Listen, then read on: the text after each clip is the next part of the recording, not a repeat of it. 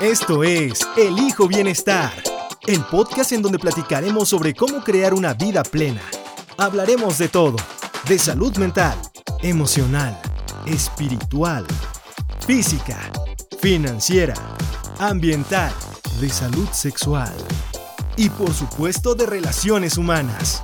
Queremos que este sea tu espacio de reflexión y autoconocimiento. Quédate con Yes Bla Bla y aprende a transformarte en una persona satisfecha y feliz. Elijo Bienestar Podcast.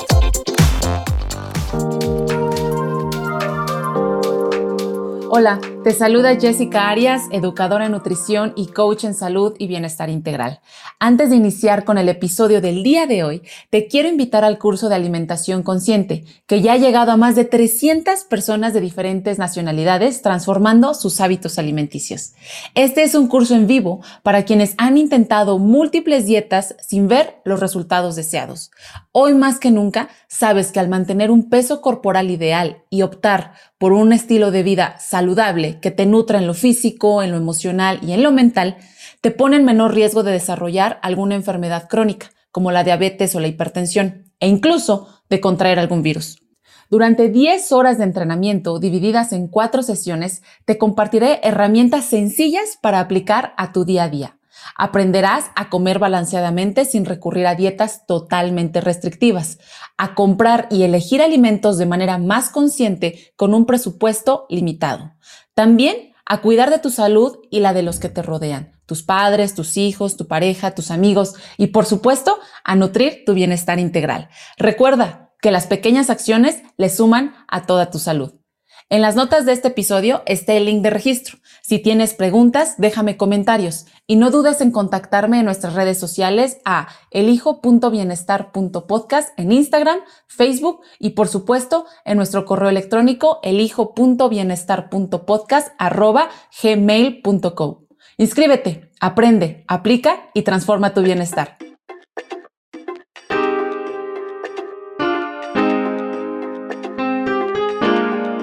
¿Qué onda? ¿Cómo estás? Bienvenido nuevamente a El Hijo Bienestar Podcast. Yo soy Yes Bla Bla y hoy estamos de vuelta para dar seguimiento a nuestra serie sobre salud cerebral. Tenemos a nuestro invitado que ya, ya conoces, Alex Tapia. Bienvenido. Hola, muchas gracias. Como siempre, bienvenido. Exacto. Y como siempre, es un gusto estar aquí. tu casa es mi casa. Oye, ¿qué onda? ¿Cómo te va con la pandemia? ¿Todo bien? ¿Todo tranquilo? Eh, pues ah, con, todas sus, sus dificultades, pero no, la verdad es que, bastante bien. En general, no, no, era una persona que saliera mucho, eh, más que lo que ha limitado, por ejemplo, ahora son las visitas con los pacientes, ¿no? ha cambiado la modalidad. Pero fuera de ahí, este, pues siguen mis gatos. Ah, ya son, ya son 10, empezamos con dos. Todo sigue, sigue, sigue bien, afortunadamente. Qué bueno, Alex, qué bueno. Fíjate, y quería empezar más o menos con esta pregunta, justamente porque ahora con esto, este problema, ¿no? De, de salud pública pues nos hemos visto todos afectados en menor o mayor medida en diferentes áreas de nuestra vida y justamente creo que una de esas áreas es la actividad física, ¿no? Si antes a lo mejor las personas, cuando la oportunidad que tenían para moverse era correr al camión para alcanzarlo, si era caminar, ¿no? A la esquina para agarrar un taxi, este, transbordar en el metro, ¿no? El, ya en la Ciudad de México luego tiene unos buenos transbordos por ahí de unos cuantos minutos. Al final eso es actividad física, Alex. Pero ahorita que estamos encerradones, pues eso también se ha visto un poco afectado.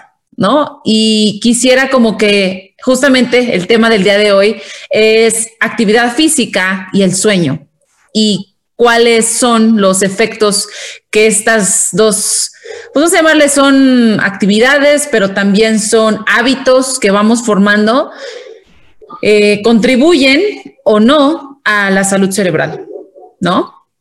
Sí, sí, justo como dices, ¿no? Pues muchos que que solían salir a ejercitarse al aire libre o ir a algún establecimiento, un gimnasio, qué sé yo, un club, pues ya se les ha limitado eso, más ahora que regresamos a semáforo rojo. Ya sé. pero bueno, este, independientemente de eso, este, pues sí, se ha, se ha, visto disminuida la actividad física propia de la rutina diaria, lo que decías, ¿no? Salir, caminar, alcanzar el camión, etcétera, pues ya implicaba actividad física, ¿no? Este, pues esperemos a ese tiempo se esté ocupando en otra actividad física consensuada, que también es actividad física. y tiene muchos beneficios, podríamos dedicar un capítulo entero a hablar de ello, pero este... Estoy encantada, y la audiencia mejor, más.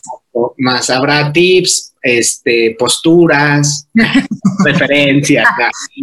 Tips por ahí, este, recomendaciones. Recomendaciones, exacto. Por ejemplo, con las, con las ratitas, una, cuando se estudia la conducta sexual, un, ¿cómo decirlo?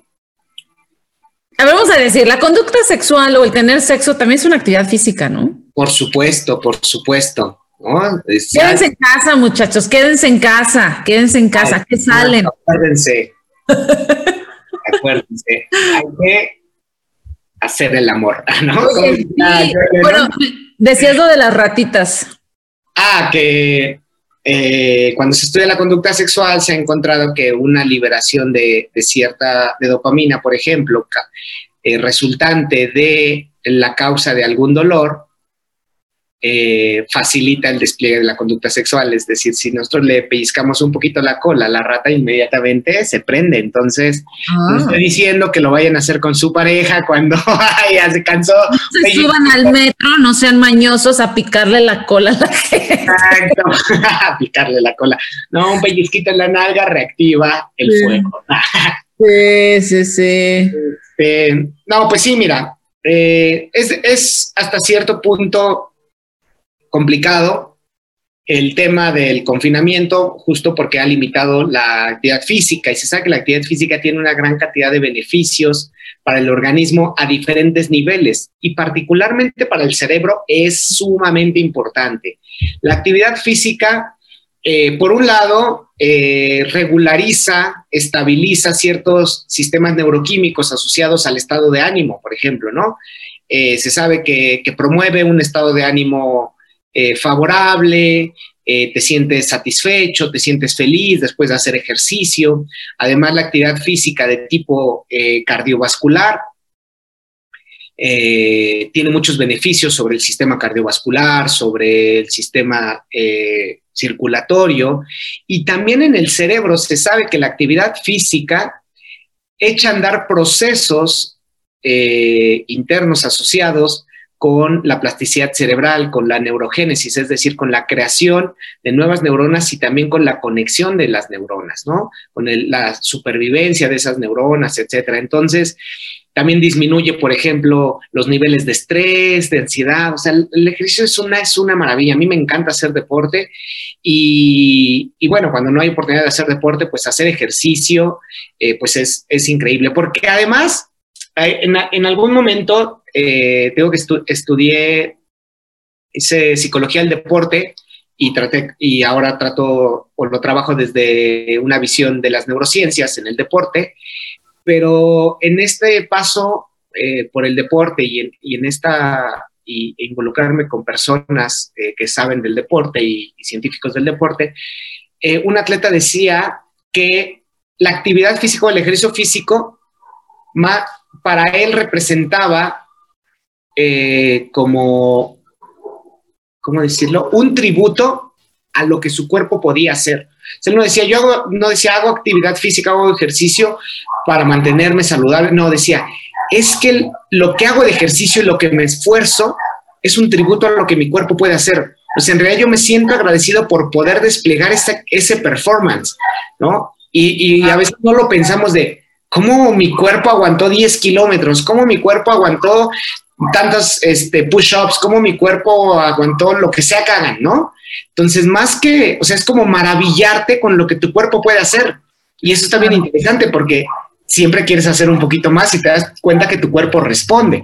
Claro, con su correcto correcta dirección para evitar lesiones, etcétera, etcétera. No es de que un día te pongas así hasta que te destroces, ¿no? Truenen los músculos. Exacto, pero en general la actividad física tiene muchísimos beneficios para la salud mental y para la salud cerebral. Entonces, este, pues ahora con la pandemia sí se ha limitado, pero también he escuchado de que también ha avanzado mucho los entrenamientos en línea, por ejemplo, que ha tenido un gran impacto y un gran éxito las personas que echan a andar sus, sus entrenamientos en línea y que ha resultado. Hay gente que incluso no tenía el tiempo para desplazarse al gimnasio y que ahora en esta nueva realidad, pues eh, tienen el tiempo de conectarse y hacer ejercicio en casa. Entonces, no es malo. O sea, hay gente que se ha limitado, hay gente que no.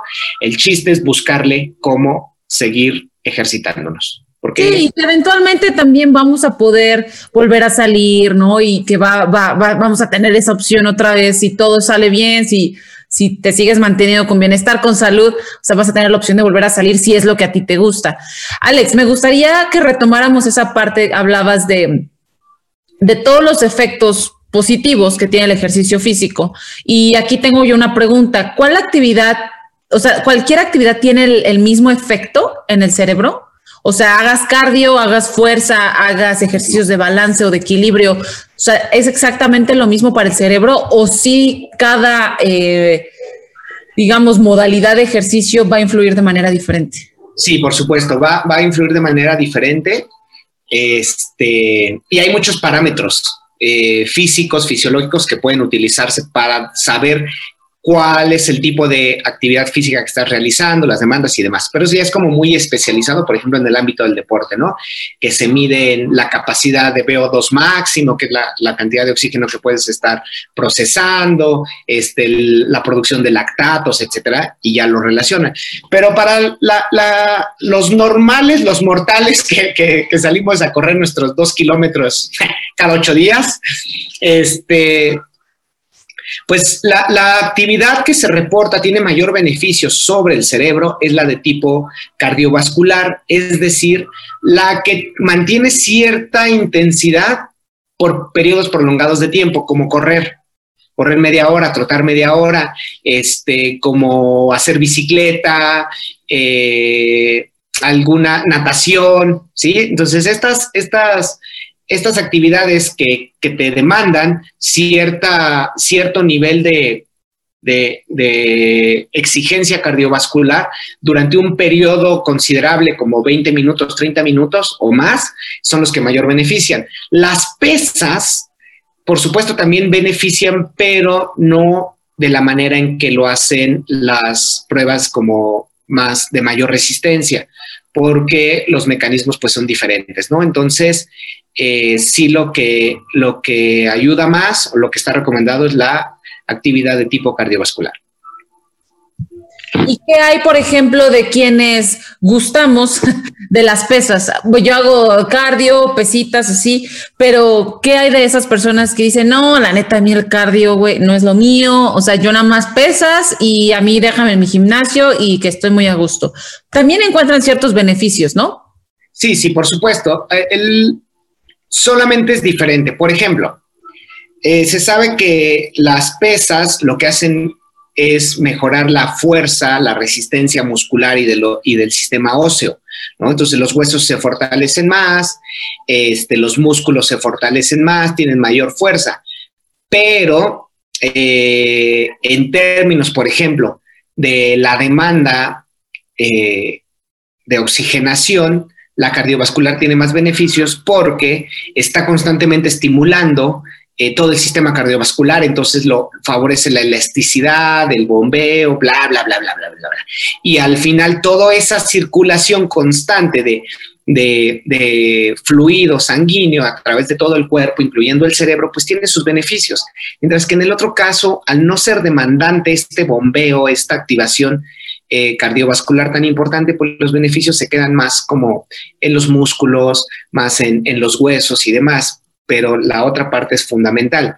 De hecho, no llega tanto el beneficio al cerebro cuando nos dedicamos más a las pesas o la alterofilia, ¿no? O sea, sí, sí, va a haber ciertos beneficios, obviamente, porque pues ese ese, ese sentimiento, esa sensación de relajación después del ejercicio, básicamente lo vas a sentir con cualquiera. Pero cuando hablas de la parte cardiovascular es el oxígeno, ¿no? También, o sea, incluso lo, lo platicábamos en la parte de, del episodio de mindfulness, ¿no? O, o, de, esta, de esta práctica de la meditación y todo eso. Cuando uno respira, realmente le estás dando más aire, más oxígeno al cerebro y entonces como que ves las cosas diferentes, ¿no? O sea, realmente sí te ayuda a, recalibrar tu estado de ánimo y todo eso. Claro, y por supuesto un, un, ejercicio como el que tú platicas, este, combinando fuerza, elasticidad y, este, y cardio es, es, excelente. ¿Por qué? Porque si no hacemos también fuerza, pues aunque hagamos mucho cardio, pues necesitamos la fortaleza de los músculos, de los huesos para que podamos eh, ejecutar ese cardio, ¿no? Entonces, tampoco es que todo cardio, todo fuerza debería de ser como mixto, ¿no? Y elasticidad, pues para evitar lesiones, pero, pero sí, los mecanismos asociados a la plasticidad cerebral, a, a, se, llaman mecanismos o factores neurotróficos, pues sí se, se han relacionado con el tipo de ejercicio cardiovascular. Entonces, es Oye, aquí ahorita que estamos hablando, ¿no? De que del gimnasio, de la gente que prefiere una sobre otra. Cuando yo he estado en el gimnasio veo que, que, que, las personas este, se están ejercitando, pero entre cada ejercicio o cada secuencia, ¿no? Se ponen a ver el celular dos, tres horas ¿no? Y hacen dos sentadillas, ¿no? Y descansan 20 minutos porque están en el celular. Y yo siempre he tenido esta duda de si los efectos del ejercicio van a ser los mismos. Desde mi punto de vista, lo poco que sé, ¿no? O sea, puedo decir, me considero este no, no sabia, pero más o menos tengo una idea. Lo que he escuchado y, y he aprendido por ahí es que realmente el hecho de que no estés enfocado en tu ejercicio, sino que como que te estás distrayendo, los efectos físicos y mentales no van a ser los mismos. ¿Tú, tú sabrías algo este, al respecto? ¿Qué piensas? Sí, no, por supuesto. Eh, un, cualquier actividad que esté constantemente interrumpida no va a tener la misma calidad ni el mismo efecto eh, que una actividad en la cual se concentra uno y se, y se le destinan todos los recursos eh, cognitivos, eh, etcétera, etcétera, al momento, ¿no? Entonces, si el que hagas ejercicio de esa manera, una, pues los beneficios que buscas por hacer ejercicio no van a estar, ¿no? Y por ahí nada más obtienes tus likes por subir tu foto en el gimnasio, pero fuera de ahí, pues no va a haber los otros beneficios, ¿no? Claro. Ahora, si estás ejercitándote o practicando o entrenando para un performance eh, asociado a algún deporte, pues peor aún, ¿no? Porque tus niveles de concentración pues son muy, muy bajos. Entonces, en, en cualquier deporte, pues lo que requiere son niveles amplios de concentración, que durante toda la competencia, durante todo el, el, el momento que estés en tu performance, pues estés concentrado y ejecutando. Entonces, por supuesto, no, no tiene los mismos beneficios. Incluso los, los metodólogos del, entrenamiento, pues saben, tienen sus periodos. Por eso a veces eh, son estos hits o a veces eh, con mayor, mayores periodos de descanso te van rotando, ¿no? O sea, los que, los que suelen hacer ejercicio sabrán que sus rutinas no siempre son iguales, que a veces les dan más periodos de descanso, pero hacen cargan más peso, o al contrario, cargan menos, pero hacen más repeticiones y los periodos son cortos por los hits, qué sé yo. ¿Por qué? Porque tiene ciclos. También la fisiología del, del entrenamiento eh, tiene una lógica. Sí, entonces esa lógica de hago dos sentadillas, me tomo 80 fotos, pues nomás te fortalecerá el dedo gordo, pero no, no va a ser más. Claro. Oye, y ahorita que mencionabas esto y mencionabas el, un poco la parte de la diferencia entre el, deportista, ¿no? De alto rendimiento que tiene que tener una disciplina porque está eh, a un nivel competitivo y el que hace ejercicio como más de manera recreativa o solamente como de mantenimiento. ¿Estos ejercicios van a tener el mismo efecto en el cerebro o no? O sea, el hecho de que tú seas o que tengas que ser un poco más disciplinado y en la otra que es más recreativo, o sea, ¿se van a tener los mismos beneficios? Pues mira, eh, sí, y es controversial por lo siguiente, Porque, por ejemplo, si hablamos que el ejercicio físico está asociado con plasticidad cerebral, incluso con mejoras cognitivas, diríamos, no, bueno, es que todos los atletas son unos genios, ¿no? Pero lo mismo pasa, por ejemplo, con la conducta sexual. Se sabe que la conducta sexual mejora el cerebro y los procesos cognitivos. Entonces diríamos, todos los actores pornos han de ser unos Einstein, ¿no? Y no es cierto. Y yo perdiendo el tiempo, man. Yo aquí, yo aquí haciendo podcast. Yo aquí haciendo podcast y series. No, no, no. este, no, la socialización es otra conducta que beneficia mucho al cerebro y, y, este, y a los procesos cognitivos. Me encanta. Para mí es parte de mi bienestar. O sea, tener estas pláticas, o sea, para mí aprendo de ti, te comparto lo que pienso y entonces te escucho y, es practicar la escucha activa, ¿no? Es, está padrísimo. Pero bueno, ya nos salimos, vamos a volver al tema. Sí. Entonces, te digo, el cerebro, el organismo también se adapta. Si dice, el ejercicio es una constante, entonces sí tengo los beneficios, pero eventualmente se adapta. Y además, por ejemplo, estas neuronas que se crean a partir del ejercicio, pues no solamente se tienen que crear, tienen que madurar, tienen que sobrevivir, tienen que especializarse y tienen que integrarse. Si te das cuenta cuántas etapas son desde que se crea una neurona, tiene que crecer, madurar, sobrevivir, especializarse, integrarse y hasta que se integra es cuando es, funcional. De lo contrario... ¿Qué te refieres cuando se integra, Alex? Eh, se integra una red de neuronas, a una conexión de ah, neuronas. O sea, que se conecta y hace la sinapsis. Se haga equipo con otras, exacto. Porque si no anda así de, ¿qué onda? Yo soy nueva y ¿qué pasa? No, pues ya no, ya estamos llenos, no necesitamos. La demanda de este individuo en términos cognitivos y demás no te requiere muerte. Así es.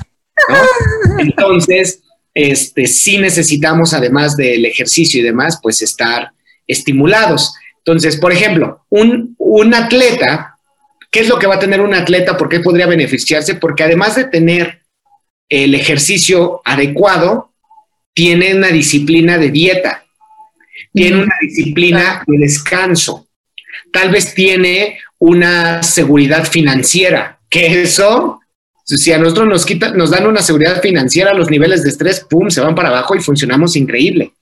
¿no? Entonces, la otra persona que tal vez tiene que trabajar, es papá, es esposo, es no sé cuántas cosas, y además se ejercita, imagínate toda la chamba que hace, ¿no? Entonces, tal vez él no tiene la oportunidad de descansar de la manera que el otro deportista, o de alimentarse de la manera que el otro deportista, o de tener esa seguridad financiera que el deportista tiene y que al final él, pues por más que esté cansado, dice, pues hago 10, 15 minutos porque sé que es saludable, pero me estoy muriendo de sueño o ya me voy a pasar a los taquitos porque ya no llego a hacerme una ensalada, ¿sabes? Oye, en este caso, perdón, es que ahorita que dices la parte del descanso y el ejercicio, o sea, sería preferible, Alex, de decir, yo estoy súper metida ahorita en ponerme a hacer ejercicio, ¿no? Por decir algo, cualquier persona que nos esté viendo, pero estoy cansado. ¿Es mejor que yo duerma o que haga ejercicio? O sea, si estoy full, que digo, puta, no, o sea, si quiero ir a correr, pero ahorita no puedo, ¿me, convendría más descansar y dormir que salirme a hacer ejercicio? Bueno, primero hay que conocernos bien, porque si dormí ocho horas o nueve horas y me siento cansado y no quiero ir, básicamente es un mecanismo para evitar el esfuerzo que sé que voy a hacer cuando voy a correr, ¿no? Mm, Entonces, si hay que ser honestos con uno mismo, pero si no dormiste más que dos horas, por supuesto, duérmete, ¿sabes? Entonces, sí hay que valorar de, ah, bueno, pues sí, sí dormí, o bueno, en lugar de trotar una hora, troto 20 minutos y me voy a dormir, ¿sabes? O sea, creo que siempre, ¿por qué? ¿Qué puede pasar? Ah, estoy súper cansado, te acuestas y estás una hora en Facebook. no, o sea, dices, no que tenías mucho sueño, en lo que me duermo.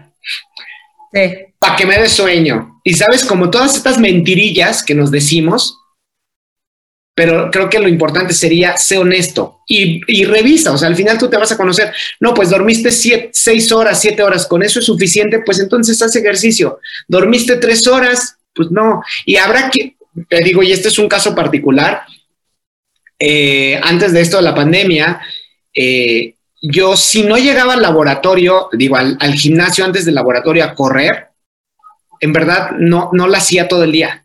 O sea, hacía, a veces había días que dormía tres horas, cuatro horas, pero yo necesitaba llegar a correr al, gimnasio a las seis y media porque si no todo el día, o sea, así me quedara dormido, decía, no, pues me duermo más para, y para recuperarme, llegaba así todo adormilado, o sea, al, final también se te hace parte de tu rutina, parte de tu, de tu día a día, y tu organismo se acostumbra a que lo primero del día, en mi caso, era correr. Claro. hacer ejercicio y con eso tenía yo el, el, la pila para todo el día, ¿no? Eh, y cuando no lo hacía y dormía, por ejemplo, dos horas más, no, me costaba muchísimo. Entonces, por eso te digo, es algo también de, mucho autoconocimiento y de mucha honestidad con uno mismo, ¿sí? Al final nadie te va a cuidar eh, como te cuida el hijo bienestar, no, no es cierto, como te cuidas tú. O sea, nadie te va a cuidar como te cuidas tú, ¿no? Entonces, pues, pues, justamente, pues hay que, hay que hacernos caso. El cuerpo nos dice, es sabio, el cuerpo es sabio. Y justamente ayer en una plática eh, que, que vi eh, ahí en YouTube en un festival, yo les decía, ¿saben que Nadie, nadie, nadie en este mundo sabe más de tu cuerpo que tú. Nadie. Tú eres el único que ha vivido por 20 años en tu cuerpo, por 30, por 40 años en tu cuerpo. Entonces, yo sé, si los médicos, este, cualquier profesional allá afuera son nuestros acompañantes o sea, te van a acompañar, pero tú eres el que mejor sabe que te está funcionando. Entonces, si tú vas con el médico y te está recetando algún medicamento y dices, híjole, a ver, espérame, a lo mejor no lo necesito, lo que necesito es hacer más ejercicio, lo que necesito es dormir, lo que necesito. Entonces, a mí me gusta como siempre alentar a la gente, como tú dices, a que se conozcan, a que reflexionen, a que, a ver, aguántame, o sea, a lo mejor este, estás durmiendo poquito y por eso este, te estás sintiendo débil, ¿no?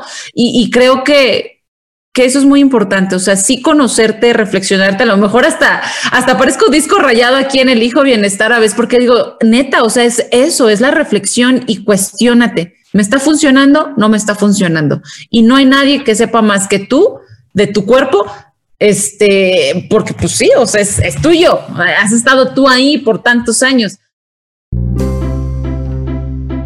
Espero que estés disfrutando el episodio de hoy. Te quiero invitar al webinar gratuito Comer, Jugar y Amar las vitaminas para el bienestar este próximo 30 de abril a las 7 de la noche hora central. Queremos celebrarte porque aun cuando ya estás en la adultez, sabemos que sigues teniendo a tu niña o niño dentro de ti y está queriendo salir. Por eso, queremos que conectes con tu infancia y que te lleves herramientas prácticas para que sigas creando tu bienestar y además para que le enseñes a esa niña o niño interior a envejecer bonito. Compartiremos algunas vivencias sobre esos alimentos que asocias a tu infancia, sobre cuáles eran tus juegos favoritos y con quién disfrutabas jugar. Espera una sesión llena de reflexiones, risas y poderosas memorias. Recuerda, el webinar es totalmente gratuito y en las notas de este episodio encontrarás el link de registro. Volvemos a nuestro episodio.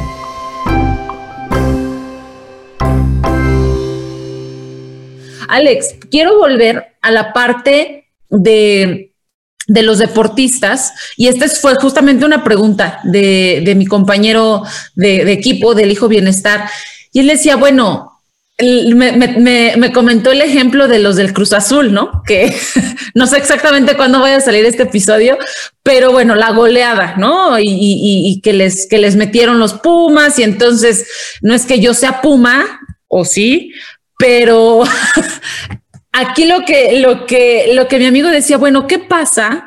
¿Qué sucede con esos deportistas que físicamente están preparados para entrarle a los trancazos, ¿no?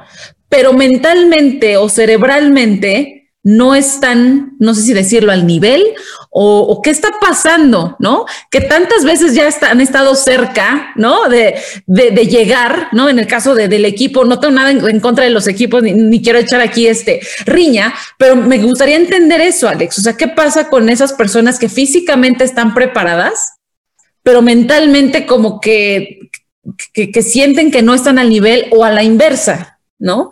Personas que físicamente a lo mejor tú las ves y dices, ah, no creo que el arme y tómala, o sea, es una persona que te dio un súper resultado. Claro. No, este, pues lo que hemos venido diciendo, ¿no? Al final, toda la conducta, todo el performance es consecuencia de procesamientos cerebrales, procesamientos mentales, cognitivos.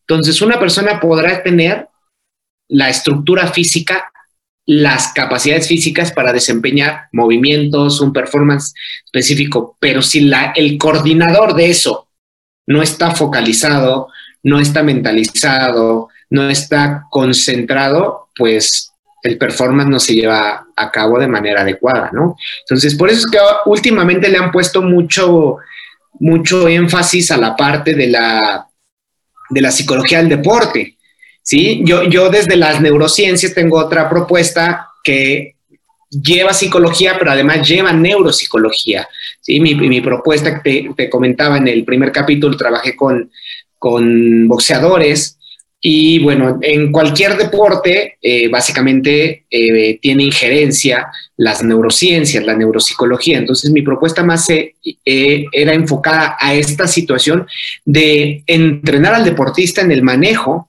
de sus capacidades cognitivas, sus capacidades mentales para el performance, para un, mantenerse en cierto estado, ¿no? Entonces, pues, ¿qué es lo que pasa? Eh, hay muchos elementos, elementos psicológicos, elementos neuropsicológicos eh, asociados y que podrían estar ahí disminuyendo el performance. Porque en el primer partido le dieron un baile a los Pumas, ¿no? Y decían, no, esto no tiene, no van a tener oportunidad. Sí, sí, sí.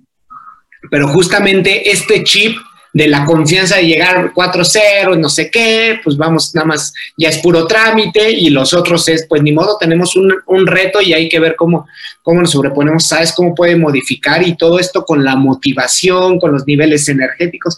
Es una cosa increíble y súper, súper compleja. Entonces, hasta, no sé, uno, ¿no? En la carrera de, sexto de primaria o de tercero de primaria, que tu papá estaba al final o tu mamá o, o, qué sé yo, pues hasta le echabas más ganas, ¿no? Y corrías a sus brazos, ¿no? O sea, la motivación, el, la, la, visualización, o sea, hay muchos procesos que se trabajan con los deportistas, es, es bastante interesante. Wow, claro, claro. Yo recuerdo que justamente, ¿no? En mi experiencia cuando, cuando estaba en el equipo de remo, ya era un nivel competitivo y teníamos, creo que lo compartí contigo, y teníamos una psicóloga en el deporte, o de hecho eran dos, y justamente nos ayudaban con estos ejercicios de visualización, ¿no? De el deporte es un, es, fíjate, es una disciplina, es, perdón, el remo es una disciplina en la que, en la que estás constantemente peleándote este, es como con el dolor, ¿no? O sea, es contigo mismo.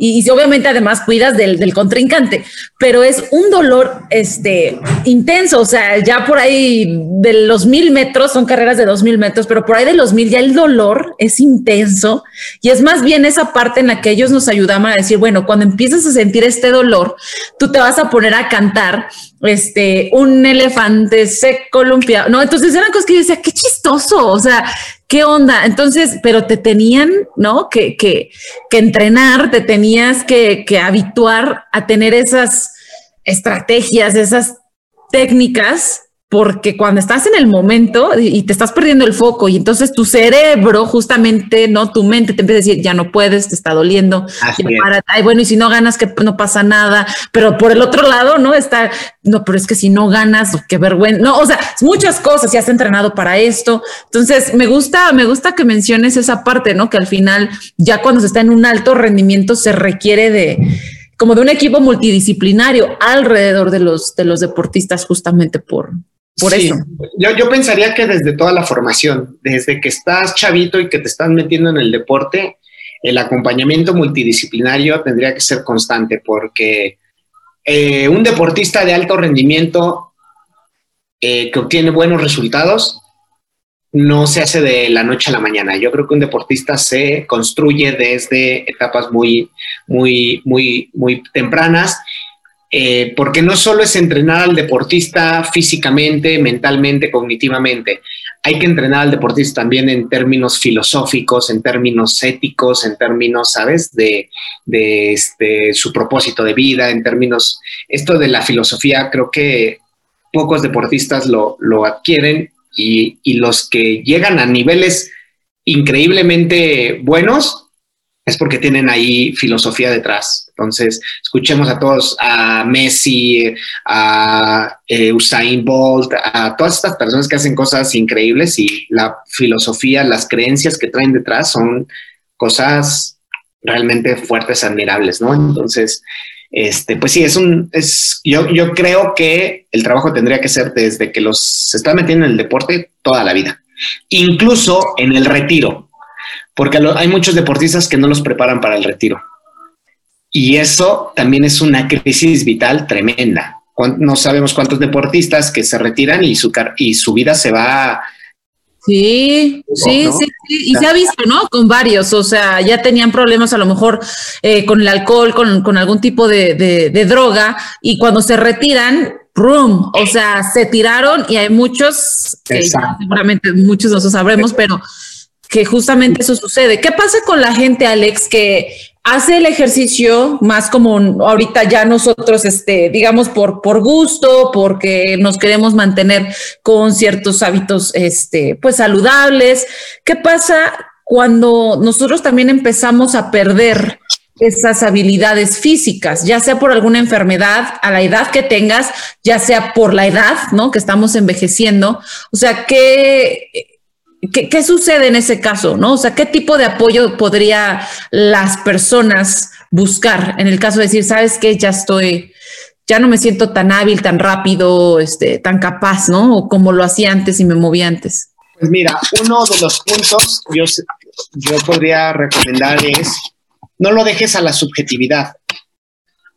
No digas, me siento, siento que no voy a poder, siento, porque a veces simplemente es una barrera cognitiva o a veces tú puedes decir, no, sí lo puedo hacer y vas y te quiebras, ¿no? O sea, yo creo que a cierta edad, cuando ya se empiezan a, a percibir ciertos eh, indicadores, no hay que dejarlo a la subjetividad. Hay que ir con un especialista, con un médico del deporte, con un neuropsicólogo del deporte, un psicólogo del deporte, si es que te gusta. Y, y, porque muchos hacemos deporte porque nos, en realidad nos gusta, ¿no? O sea, algunos tendrán la fortuna de vivir de eso otros eh, es un hobby, es una pasión. Otros tenemos que pagar para ir al gimnasio. pero, pero al final tal vez nos gusta tener un performance adecuado. Dame que me estoy quedando sin batería. Está bien, no pasa nada. Ay, Qué buen tema, Alex. La verdad lo estoy disfrutando mucho, como que me está, me está llevando esas memorias, ¿no? De cuando fui deportista de alto rendimiento y ahora que ya lo hago más como por, como tú dices, porque me gusta por hábito, pero ya sin, sin ningún objetivo de, de competencia como tal, ¿no? A lo mejor es nada más yo mejorar mis marcas de tiempos y voy a correr, pero es, es más bien como un, este, un objetivo personal sin intención de competir con contra alguien más, ¿no? Entonces, pero bueno, vamos a, regresarnos a, ese, a esa parte. Fíjate, el otro día platicado con unos amigos y les encantan los videojuegos. Y, y, me saltó muchísimo cuando ellos dijeron, bueno, es que los, los videojuegos ya son considerados un deporte. Y dije, ah, caray, esa no me la sabía. ¿Qué piensas al respecto, Alex? Eh, bueno, pues, este, hay muchas, muchos elementos que eh, podrían criticar esto, ¿no? Pero, por ejemplo, también el, el ajedrez es un deporte y hay quienes dicen que no y demás. Sin embargo, el gasto energético que se da en una partida de ajedrez es increíble. Hay personas que bajan 3, 4 kilos sentados ahí jugando ajedrez, ¿no? O sea, entonces básicamente el, deporte pues implica cierto performance, ciertas reglas, cierta indumentaria, una competencia y por supuesto actividad física, ¿no? Entonces, este, pues los estos deportes, eh, en, bueno, más bien estos videojuegos que ya son considerados deportes, pues también requieren, tienen su complejidad, o sea, yo, los, los videojuegos que veo hace, no sé hace cuánto, me quedé en el Play 1, creo. Luego me compré un, compré un Play 3 para invitar a mis amigos que nunca, malditos. Estás mejor, me quedé como por ahí del Nintendo 64. Exacto. Del Cube, del Cube. Entonces ahora veo los videojuegos actuales y son súper complejos, me mareo, o sea, porque que este botón hace este y que este botón hace el otro. O sea, imagínate todo el nivel de procesamiento que debes de tener para estar manipulando y coordinando todo eso. Eh, ya se me hace también bastante heavy, ¿no? Yo todavía sigo así como, pues nomás me muevo derecha, izquierda en el carrito. No, pero ahora hay que ajustar no sé cuántas cosas y, y ¿sabes? Entonces, este, pues tiene su complejidad y, y al final, pues solamente los expertos en ellos son los que pueden, pueden estar eh, considerando o no considerando estas, pero yo, yo tengo claro que tiene su complejidad. Incluso hay estudios que asocian eh, los videojuegos por supuesto, no en niveles adictivos, pero los videojuegos promueven mucho desarrollo cognitivo. Entonces, es bastante también recomendable videojuegos con eh, mesura, por supuesto, eh, nada en exceso, pero al final sí se han encontrado beneficios, como también se han encontrado perjuicios por los videojuegos en exceso, ¿no? Como todo, ¿no? O sea, el ejercicio físico en exceso, sin ninguna, sin ningún guía o, ningún plan de entrenamiento, que alguien te vaya acompañando, que aquí es donde entran este, los profesores de educación física o entran los entrenadores personales, o alguien que te vaya acompañando. Pues obviamente si lo llevas un exceso, te vas a lastimar, te vas a lesionar. Eh, y bueno, ahora conocemos, ¿no? Tantas, este, ¿cómo existe? Eh, em, Ay, se me olvidó este síndrome o este mm, de las personas que les encanta mm, el ejercicio físico, pero se vuelve ya en un, perdón, vigorexia, vigorexia, justo, ¿no? Entonces, ahí vamos a lo mismo, ¿no? O sea, también si lo llevas al exceso, te va, te va a afectar, como que si no lo haces, pues obviamente te va a afectar. Entonces, parte del bienestar que, que, también aquí estamos promoviendo es ir balanceando, ir encontrando cuál es nuestro justo balance, cuál es el que te funciona a ti, Alex, cuál es el que te funciona a ti, Jessica,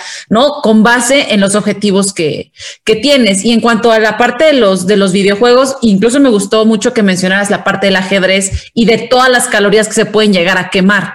A mí me pasa, o sea, simplemente a veces pensamos que, que la actividad física tiene que ser un deporte, ¿no? Como tal, o sea, o ya sea eh, los básicos que conocemos, atletismo, este, básquetbol, fútbol, pero técnicamente cualquier actividad física le va a sumar a tu, a tu bienestar.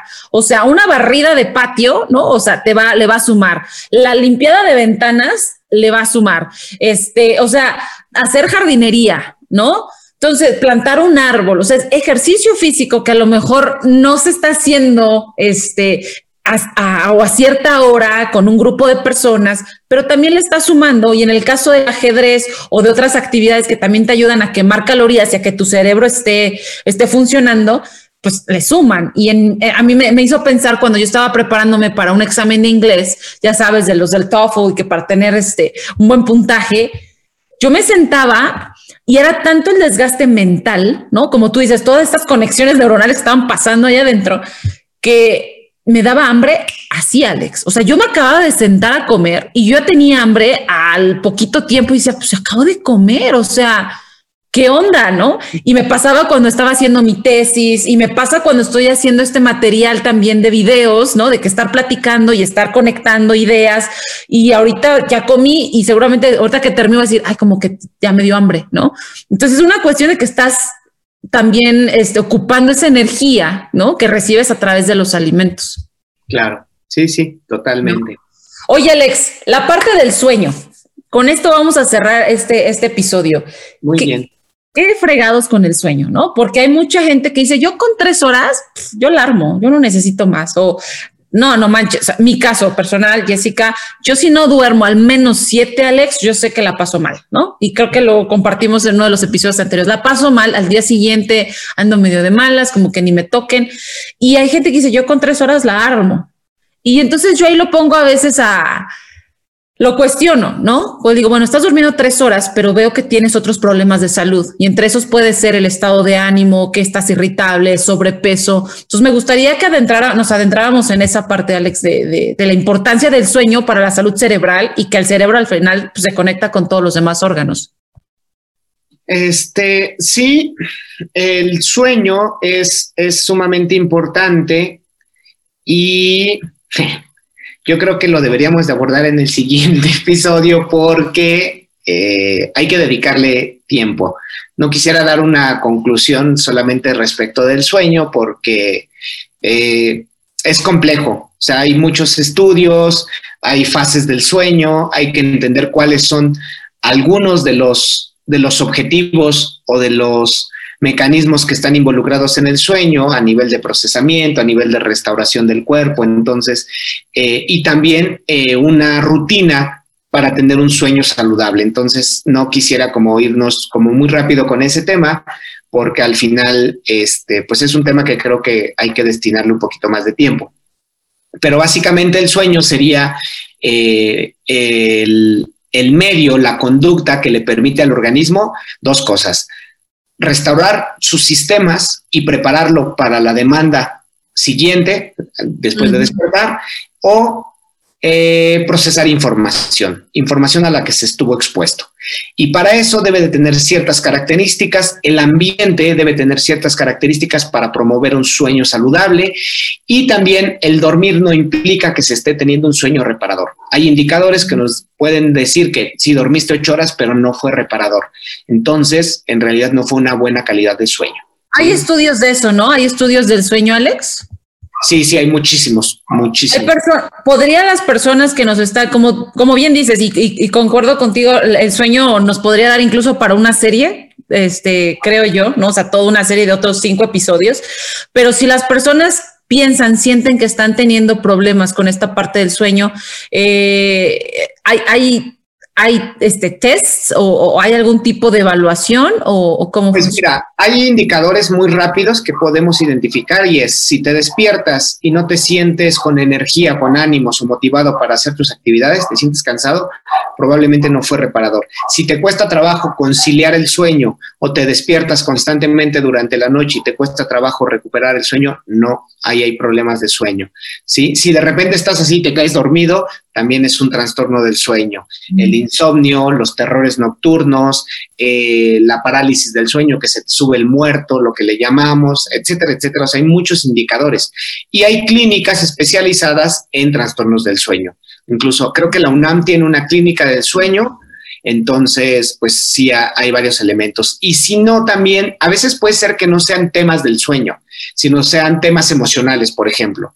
Entonces, siempre que estés teniendo algún problema, pues no dudes en contactar a un profesional de la salud, ya sea médico, psiquiatra, psicólogo, neuropsicólogo, que te pueda estar evaluando y tal vez derivando, ¿no? Mira, sabes que lo tuyo es psicológico, o lo tuyo es médico, o lo tuyo es, es interdisciplinario, o no sé, ¿no? Entonces, este, pues, pues hay opciones, pero si identificas cualquiera de estas cosas, pues eh, contacta a un profesional de la salud, ¿no? Entonces. Súper. ¿La gente te podría contactar a ti o tú estás especializado como en otra área? ¿O, sí podrías apoyarlos? Parte de mi formación como psicólogo y como neuropsicólogo me permite identificar y evaluar eh, estas, estos trastornos, estas alteraciones del sueño y dado la complejidad, pues ya se hace de manera interdisciplinaria con médicos o se deriva eh, directamente a alguna clínica especializada, pero si podría ser la, el origen una cuestión emocional, una cuestión de estrés, una cuestión de alguna crisis vital, etcétera, se trabaja desde, desde la, la psicoterapia y desde la neuropsicología. Súper. Perfecto, Alex. Pues ya estamos finalizando el episodio 4, Alex. Entonces, así como a manera de resumen, chavos, chavas, hagan ejercicio. Eh, ya les dijimos aquí, no es necesario que pertenezcas ni a un club, eh, ni que estés este, en un nivel competitivo para tener los efectos del ejercicio. O sea, 30 minutitos este, corriendo, trotando, incluso caminando, si estás iniciando, le van a sumar, pero pues, o sea, la onda es justamente hacerlo parte de, tu rutina y los beneficios que mencionabas justo, ¿no, Alex? O sea, el estado de ánimo se te va a estabilizar, o sea, la parte te va a disminuir el estrés, la ansiedad y, esa esa cuestión de que echa a andar tus conexiones neuronales creo que es lo mejor, porque al final esas conexiones neuronales también te pueden traer beneficios en la manera en cómo estás estudiando, en cómo estás creando tus proyectos de trabajo, ¿no? Cómo te estás relacionando con los demás.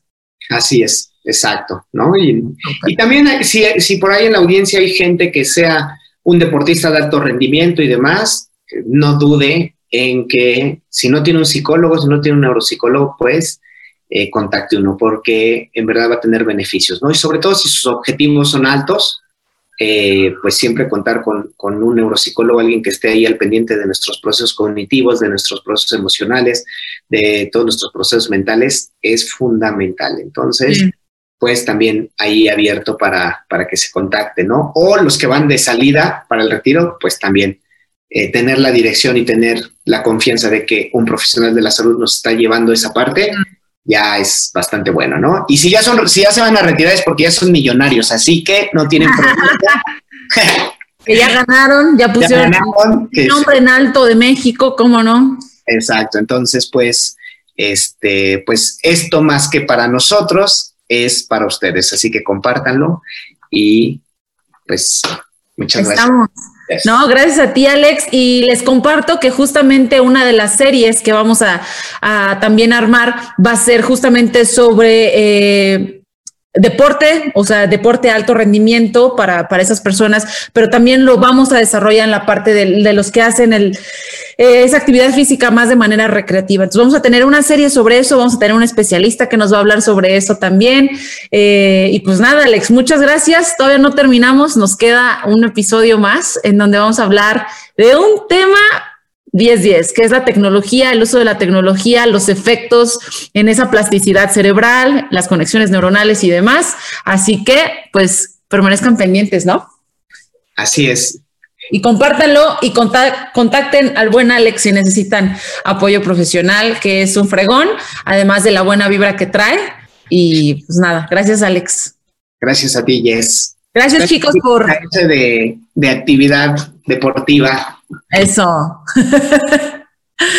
Gracias chicos y recuerden, conócete y construye tus relaciones desde el bienestar. Hasta la próxima. Bye.